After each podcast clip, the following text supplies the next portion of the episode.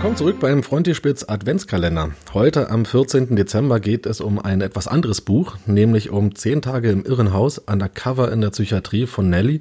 Und jetzt hoffe ich, dass ich den Namen richtig ausspreche, Blei.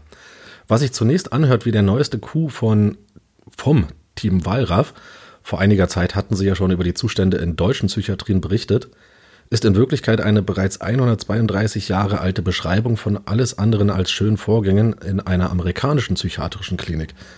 Nellie Bly, damals blutjunge Reporterin für die Zeitung New York World, wurde beauftragt, eine Reportage über die Frauenpsychiatrie Blackwell's Island zu schreiben. Und mit gerade einmal 21 Jahren ließ sie sich als Drogensüchtige, als schwerst Drogensüchtige einweisen, um gewissermaßen vor Ort zu recherchieren. Das, was sie dabei herausbekam, ist gelinde gesagt katastrophal.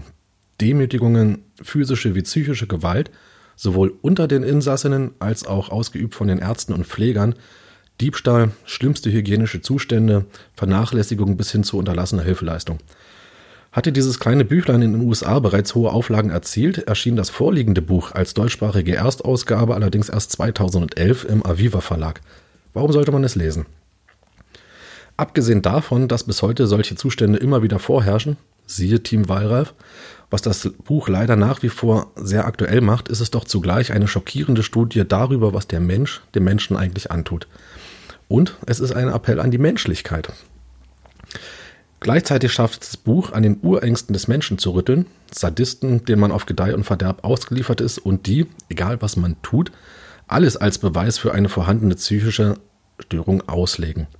Nicht vergessen, Blei war eine hochintelligente, kerngesunde junge Frau und nachdem sie aber erst einmal in der Psychiatrie, in die Psychiatrie eingewiesen war, galt sie den dortigen Ärzten schnell als schwerst geisteskrank, so zumindest schrie man es ihr ins Gesicht, als sie einer anderen Patientin helfen wollte, die gerade misshandelt wurde.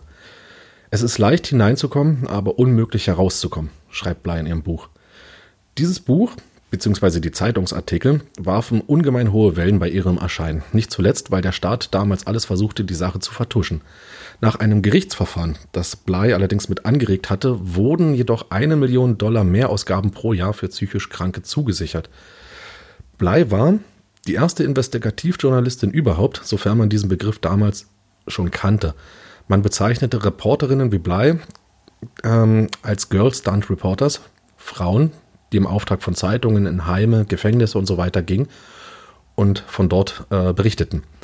Blei hat somit ein ganz neues Berufsfeld für Frauen zugänglicher gemacht. Zu Bleis Zeiten waren nicht mal 7% aller Reporter weiblich, kurz danach stieg der Anteil auf fast 25% aller, äh, an.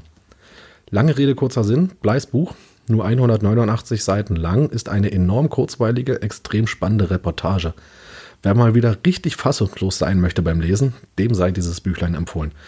In diesem Sinne, euch allen noch einen schönen 14. Dezember.